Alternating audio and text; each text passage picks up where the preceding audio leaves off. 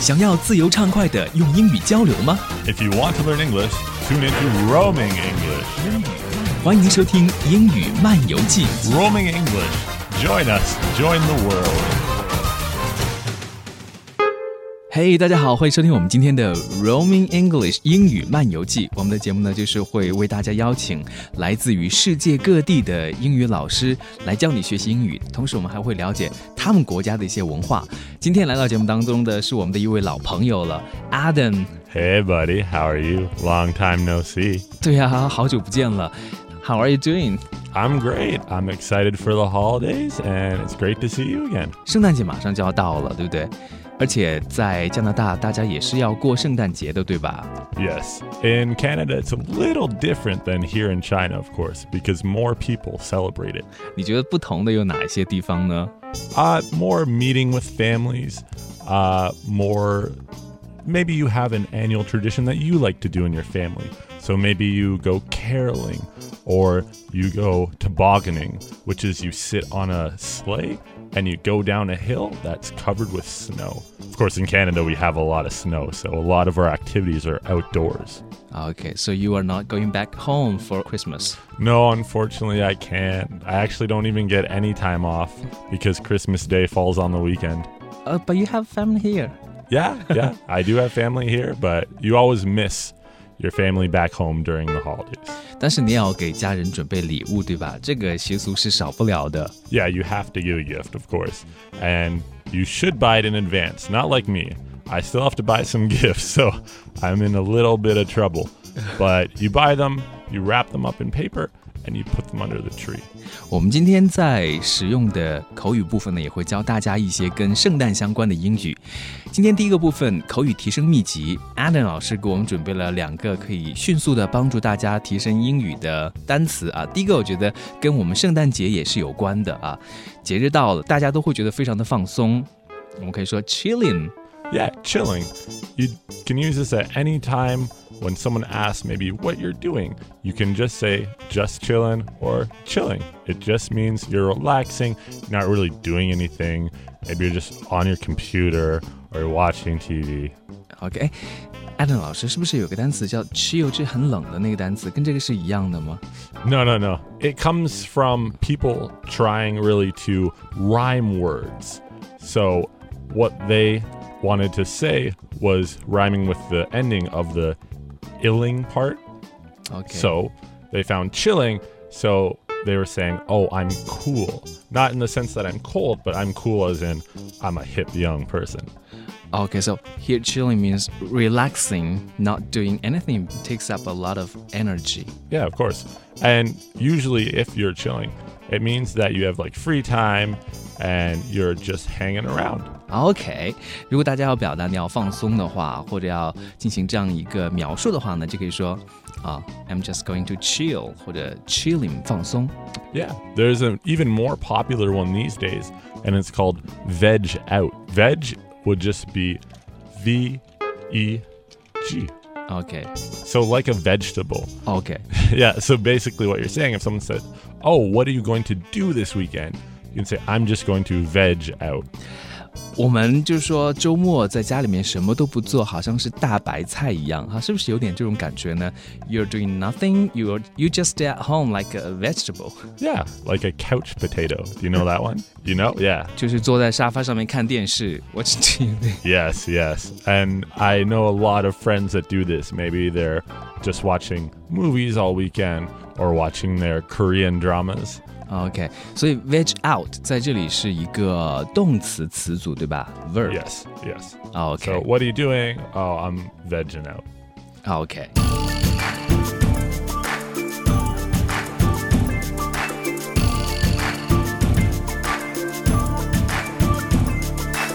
好，在刚才的口语提升秘籍部分呢，Adam 老师教了我们两个 表示放松的方式，有一个是 chilling，大家记住了吗？C H I L L I N G，还有一个是 veg out， Veg out, yeah.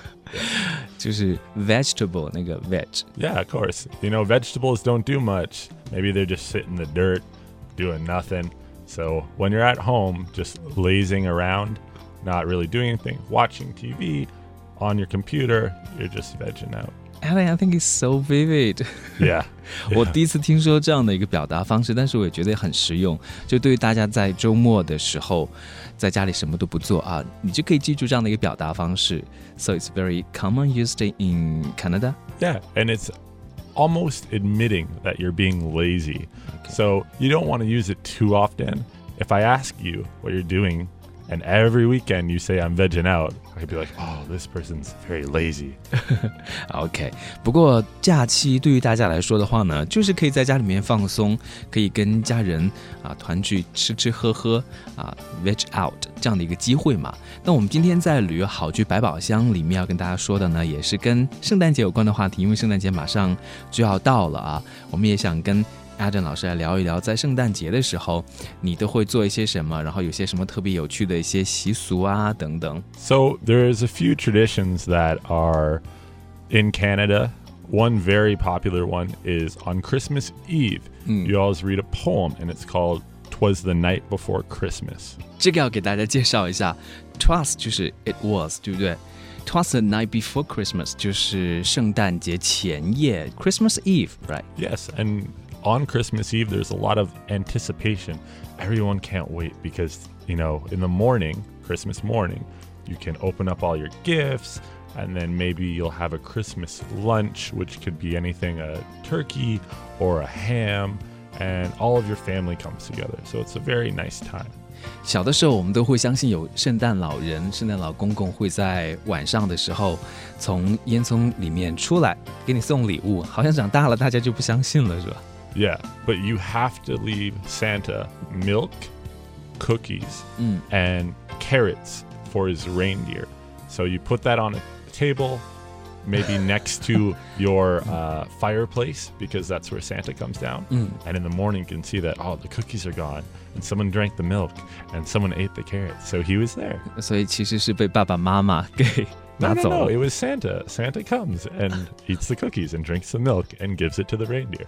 Okay, we are so cute. 我们需要把这样的传统就是延续下去。其实对于孩子来说啊，他们觉得圣诞老人来了，有这样的一个希望啊，其实对他们来讲是特别快乐的一件事情哈。Yes, and even before that, you can write a letter to Santa Did and you do send that it. before? Oh, of course. You send it to the uh, post office, Mm. and then they send you back a letter from Santa, and it has like written like, "Oh yeah," and writing back to you. It's very popular. Mostly every kid did it when I was a child. I don't know about now. I know they still have the program. I don't know if it's still done, but I assume it is. There's actually a town in Canada, and the whole year it's Christmas. So they always have my the God. decorations up, they always have the lights, they always have shows. And yeah, you can go there even if you're in Canada, s- say in July or March, you can go to this one town and it'll be Christmas. 哇，真的啊，我觉得那个就有点像孩子们的迪士尼乐园一样。 Children and adults, it's very popular with everyone because you can get lots of decorations, lots of maybe treats like cookies or cakes.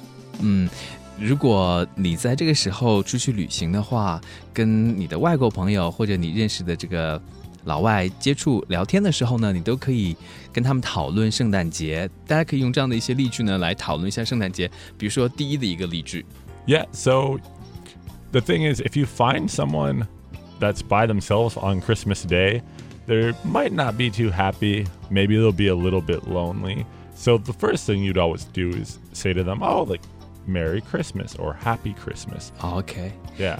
呃，但是现在大家也会说 Happy Holiday，是不是？ Yeah, some people will say happy holidays because there's other holidays around the same time as Christmas. But if it is Christmas Day, you can say Merry Christmas. Merry Christmas。 Yes. OK，and Happy New Year。 yes, 就 of 是 course. 经常就会连在一块儿了，对不对 Yeah, you have to put them together. OK，那比如说像我今天在跟 Adam 老师聊天的时候，我就问他说，What's Christmas in Canada like？ Yeah, so Christmas is very popular still in Canada. Uh, because there's many different cultures in Canada, the you can still find stores or restaurants open on Christmas Day. But before, so maybe when my mother was growing up, everything would close on Christmas Day. But now, because certain people don't celebrate Christmas, they stay open. OK，呃，这个句子的意思呢，就是说在加拿大圣诞节是什么样子的。那还有第二的一个句子，你也可以去问一下你的这个朋友啊，国外的这些朋友，问他们是在圣诞节期间会做一些什么。Yeah, so it's always nice to ask people what they're going to do for the holidays, like Christmas. It shows that you're interested in their life. Uh, you could say, What are you doing? Or more importantly, you could ask, Where are you going? Because maybe they'll go to their parents' house or their grandparents' house, or Okay. maybe they'll go on a vacation. In Canada, it's very cold. So for Christmas, as a surprise, a lot of people treat maybe their wife or husband or parents to a trip someplace warm, like Florida or Costa Rica. 呃，就会去度假，因为冬天的时候实在太冷了，对不对 Yes, yes. A few days ago in my home city of Toronto, it was 24 below. 所以，我们这个句子呢，就是说，你打算在圣诞期间做什么？What are you doing for Christmas？刚才 Adam 老师说，你甚至呢也可以问说，Where are you going？对不对 Yeah, ？For Christmas, for Christmas, yeah, or for the holidays. for the You can use holidays both.。因为在加拿大冬天的时候是非常寒冷的，所以大家可能会去佛罗里达或者到一些 海边去度假啊。 Yeah. 嗯，还有第三的一个实用例句 So the same thing, asking what their plans are. So maybe they're not going to go anywhere for Christmas. Maybe they have a surprise for someone that they love or for their children. So it's always interesting to see what people have in store when Christmas Day comes. 嗯，这个句子可以怎么样来问呢？ Do you have anything planned for Christmas? 啊，就是说圣诞节你有什么样的打算呢？ 我可以说 The vacation is on the way. Do you have anything planned for Christmas? So you don't want to presume that they do have something planned because maybe they'll feel bad because maybe they can't afford to do anything. So you just have to ask somewhat politely, do you have anything planned for Christmas or for the holidays? OK，当然，圣诞节的时候也是一个表达自己感谢的一个节日啊。当然，在国内大家都是 以购物为主，但其实圣诞节它的意思就是 giving，对不对 Yes. So you can always ask someone, what do you want for Christmas? And if you're good at planning, you can ask them maybe in September or October. So they'll tell you, but then they'll forget. So you can get them what they want, and then they're surprised. 哇，真的是有心人，就是 提早好久你就问他们想要什么样的东西，然后就提前为他们做准备啊。对于西方人来说，还是很看重圣诞节的。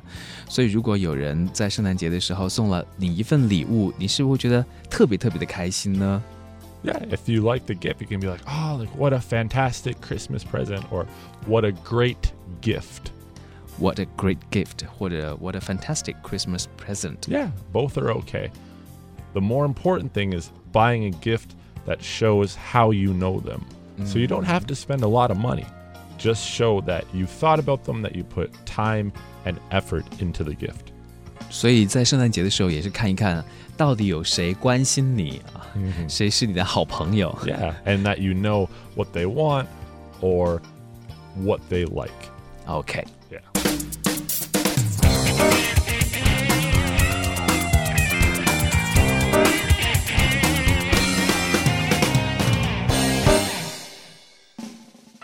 在我们今天延展词汇呢，简单的要给大家分享两个词语，这也都是跟圣诞习俗有关的。因为在圣诞节的时候，大家都会在一块儿吃大餐嘛，对不对？ It's called a feast. F E A S T. And this is different than a meal because there's so much food. So a lot of people in Canada, they'll have a kitchen table where maybe you eat your breakfast, lunch, dinner every day, but you'll have a different table in your dining room or living room. And that's a big table that you have for Thanksgiving or Christmas. 这个叫做大餐的意思，跟我们一般的晚餐不一样，因为有很多人，对不对？家人都会来，然后会花很多的时间来准备那份晚餐，要准备火鸡啊，各种吃的呀，火腿啊等等啊。 Yeah, of course. Usually you pick who will host the Christmas feast. So maybe it will be a grandmother or a mother. I- It's usually whoever is the oldest, at least in my family. So my grandma would usually have it, but now it's more on my uncle to hold it. 还有另外的一个词语呢， 这叫做圣歌。 Yeah. And this is called a hymn. H Y M N. hymn Yeah. And what it is is basically a song for Christmas. But because a hymn is usually more religious, in Canada we'll say Christmas carol, C A R O L. And this is just a fun song about Christmas, maybe about Santa or about Frosty the Snowman or something like that. 到了圣诞节的时候，你就会听到广播里面呢、或者商店里面呢、都在放各种各样的歌曲哈。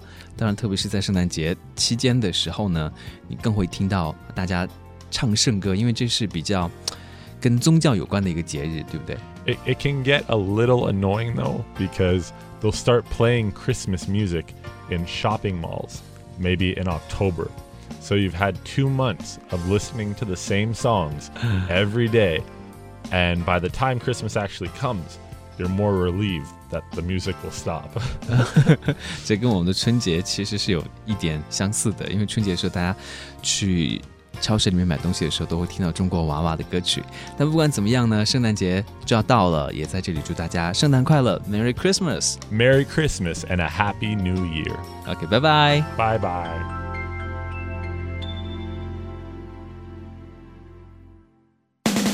更多文本资料和英语学习实用信息，可以关注“英语漫游记”微信公众号 “Roaming English”，也就是单词“漫游 ”（R O A M I N G） 加上 “English” 英语这个单词 “E N G L I S H”，一起来学习英语吧。